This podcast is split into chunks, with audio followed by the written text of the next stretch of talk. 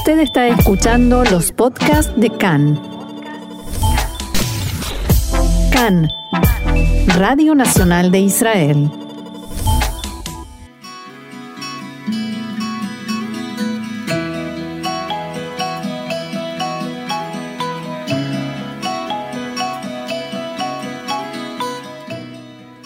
Café Literario, una pausa con buenos libros y la mejor compañía, con Orna Stoliar.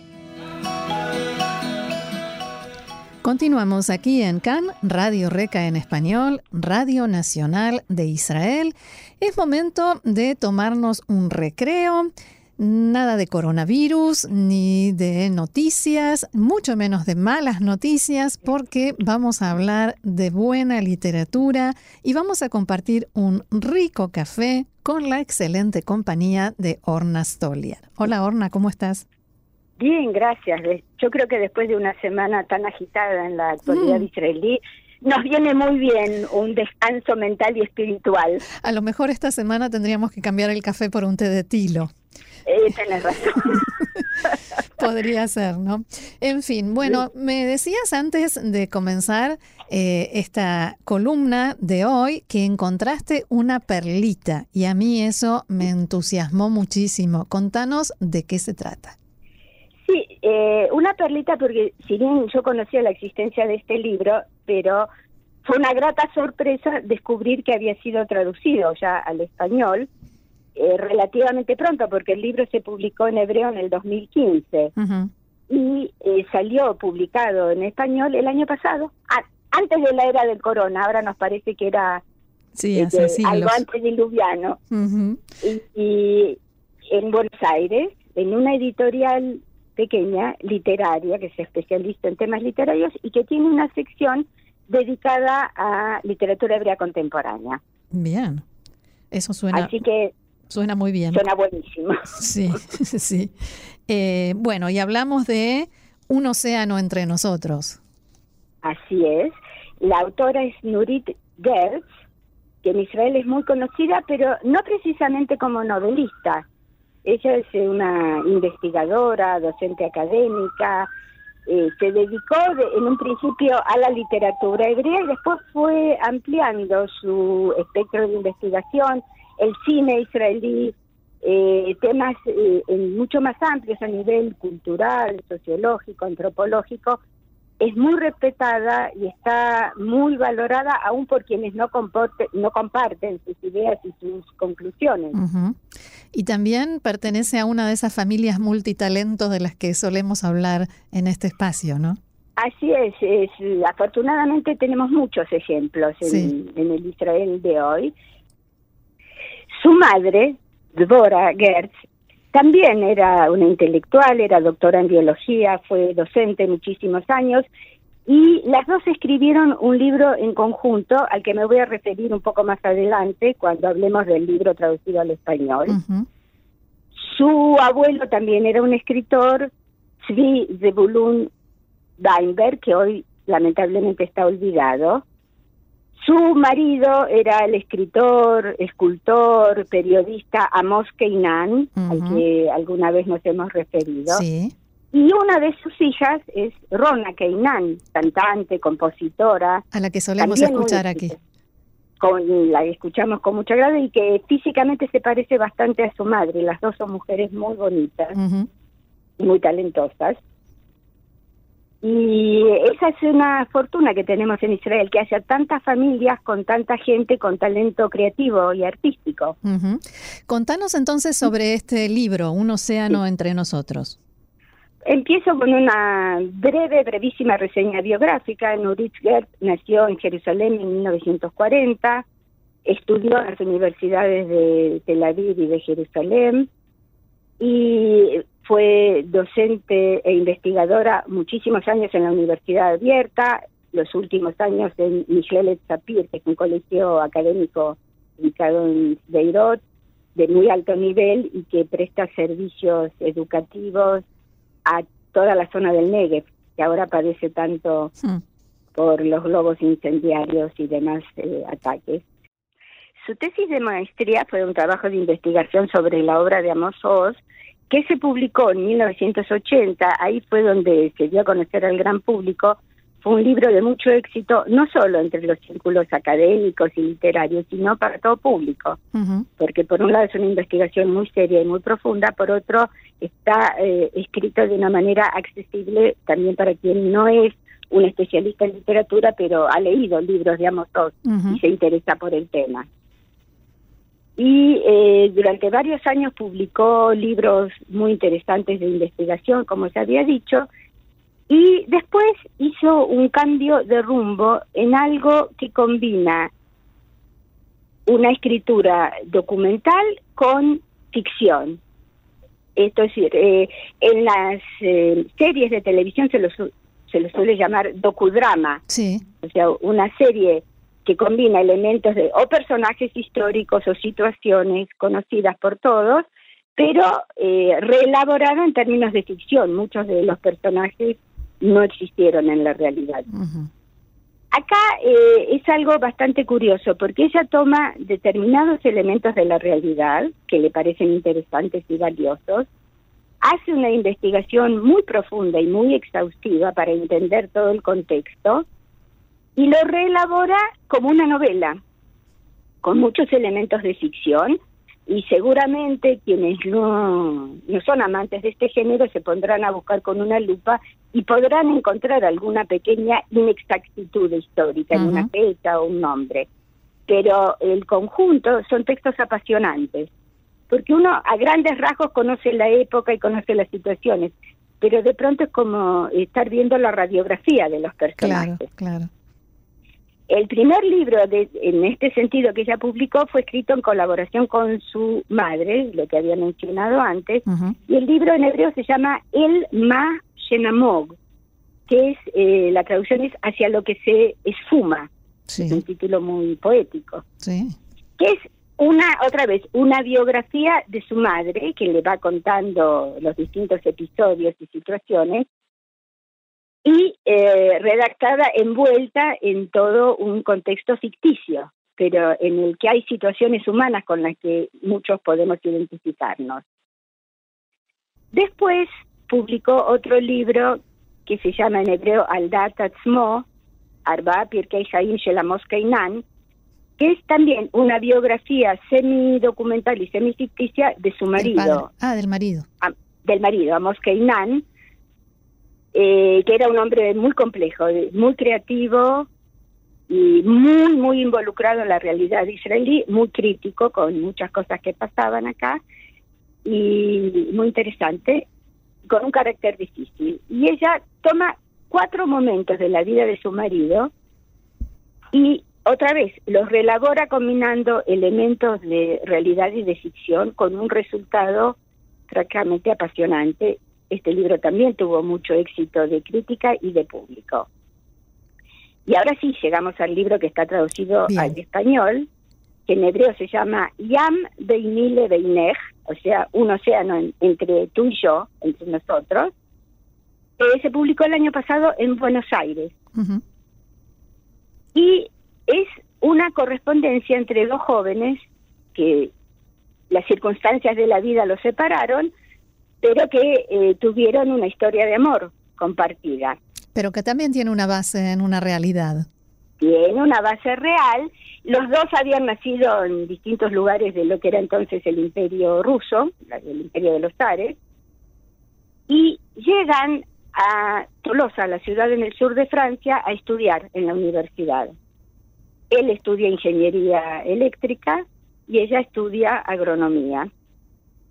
Y después las circunstancias de la vida lo separan, ella vuelve a Rusia a visitar a su familia y ya es la época de la Primera Guerra Mundial y solo cuando termina la guerra puede volver a Israel, que era a donde había hecho Aliyah por su ideal sionista. Él apoya la revolución rusa de 1917 y decide quedarse en, esa Rusia que después pasa a ser la Unión Soviética.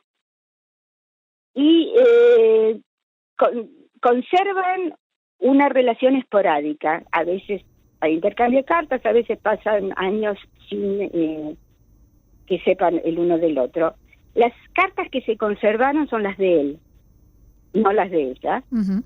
y yo ahora confieso un pequeño pecado hecho con toda premeditación que no les dije quiénes eran estos jóvenes, sí, me Mijael y Rachel.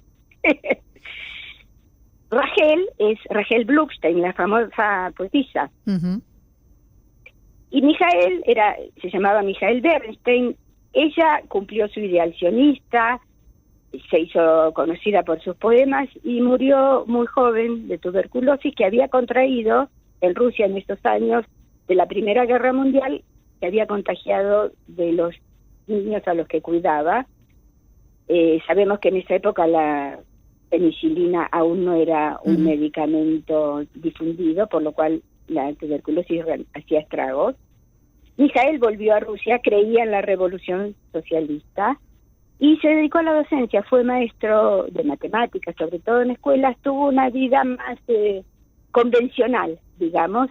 Fue testigo de, de la decepción que eh, causó la revolución a muchos de quienes la habían apoyado en sus primeros momentos las cartas, por supuesto, se escribían en ruso. Y hace unos cuantos años fueron, se encontraron en el archivo de Rachel, fueron traducidas al hebreo y eh, Nurit Gertz las retoma. A partir de lo que dicen las cartas de Mijael, puede suponer qué cosas le escribía ella y eh, elabora así toda una historia que no está centrada en Rachel, que es el personaje famoso y que en Israel no debe haber nadie que no sepa quién era, sino el personaje central es Mijael, este amado de aquella época juvenil, que eh, y hay un eh, antes de que yo lea una un pequeño párrafo de estas cartas quiero hacer un comentario. Creo que todos nosotros conocemos un poema musicalizado en hebreo Atishmakoli Rehokisheli sí que se llama Zemer Nugué, una canción triste, que se hizo famoso con el primer disco de Ajalonota Gboim, este trío formado por Eric Einstein, Shmuley Kraus y John Kat, sí. que después, si tenemos tiempo, me gustaría que lo, lo hagamos hoy, aunque sea una estrofa. Con todo gusto. Y eh, esa, esa frase, Rejoquilleli, Mijael la menciona en una de sus cartas que dice, tal como me habías llamado, Rejoquilleli, lo que hace suponer, como una hipótesis probable, pero es difícil de demostrar, que ese poema estaba dedicado a Mijael. El que estaba lejos era él. Claro, el que ella estaba en, en, Palestina desde entonces y él estaba en la Unión Soviética, en Rusia, y las probabilidades de que volvieran a encontrarse eran casi inexistentes. Claro. Eh, eh, suena bastante probable porque esa forma de llamar a alguien Rejoquí mi lejano, el lejano mío, no es una expresión lingüística común en hebreo. Eh, ella la creó en este momento. Entonces, da que pensar que si ella la usó en una carta dirigida a Mijael y después aparece en un poema, es probable que ese lejano mío haya sido Mijael. Claro. Así que eso es lo que tenemos. Y ahora sí, voy a leer un pequeño fragmento de la primera carta, que es del año 1921. Ellos habían dejado de verse en 1915. O sea que había pasado mm. bastante tiempo. No sabemos si hubo cartas anteriores. Esta es eh, la primera que se conserva.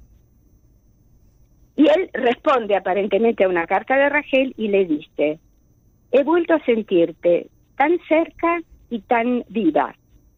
Y ha habido momentos en los que tu imagen me ha parecido una visión falsa. Y me resultaba extraño que visiones tan espléndidas pudieran vivir dentro de mí, cuando en la vida que me rodea todo es tan sombrío y desdichado. Sé que he salido para siempre de tu vida real, sin cuerpo, ajeno a todo tu mundo y a toda tu vida ahora. Esa es la, la primera carta. Primero llama la atención que un ingeniero que se dedica a ciencias exactas escriba con un estilo tan eh, literario, tan poético. Y eh, segundo, 1921 es un año de mucha convulsión en la Unión Soviética, están las luchas entre los rojos y los blancos, así que ciertamente la situación estaba muy lejos de ser ideal allá. Sí, sin duda. Sí. Y otro pequeño párrafo de una carta ya eh, posterior, en la que él le dice, sentir la felicidad de la vida sencilla sin pensamientos opresivos, aceptar la vida con gratitud y tú, que conoces esa felicidad, tráeme una pizca de ellas. Raya, Raya era el nombre ruso de Rachel. Dime si soy capaz de amar. Qué espléndido había sido, aparentemente, aquel día en el que la vida convocó o celebró nuestro encuentro. Ciertamente, ese encuentro en el maravilloso escenario de aquella lejana ciudad del sur no fue casual. Vaya, hasta ahora no sé cómo ha surgido en mí esa canción. Tú la conoces. Y hay una pequeña interrupción y dice, creo que ha sido escrita sobre ti. ¿Cuán lejos están aquellos tiempos? Escríbeme, querida. Tus cartas son la canción de mi vida. Y tal vez, a pesar de todo, volvamos a encontrarnos. Y este deseo sabemos que no se no cumplió. se cumplió, sí. Ella murió muy joven, después de varios años de estar enferma y aislada. Él no volvió a salir de la Unión Soviética y aquella lejana ciudad del sur es Tolosa, que está efectivamente en el sur de Francia. Sí, bella ciudad. Bien, Orna, ¿algún otro detalle que quieras agregar sobre esta autora, sobre este libro, antes de cerrar la columna de hoy? Dada la, feliz eh, situación de que este libro es accesible, porque fue publicado hace poco en Buenos Aires y, la, editorial Leviatán tiene su sitio en internet, así que se puede averiguar ahí exactamente dónde conseguirlo. Yo recomiendo muy calurosamente la lectura, es de lectura muy fácil, está escrito de una manera que atrapa desde la primera página y sin olvidar que no es un documento histórico, se basa en una investigación histórica, pero es un texto literario, netamente literario. Y todos, estoy segurísima de que todos quienes lo lean lo van a disfrutar muchísimo. Bien, te agradecemos mucho por esta recomendación y como siempre por tan interesante momento y este espacio para los buenos libros y el rico café. Orna Stoliar, nuestra experta en literatura hebrea, muchas gracias y será hasta la próxima. Hasta la próxima, Roxana, y gracias a vos. Shalom. Shalom.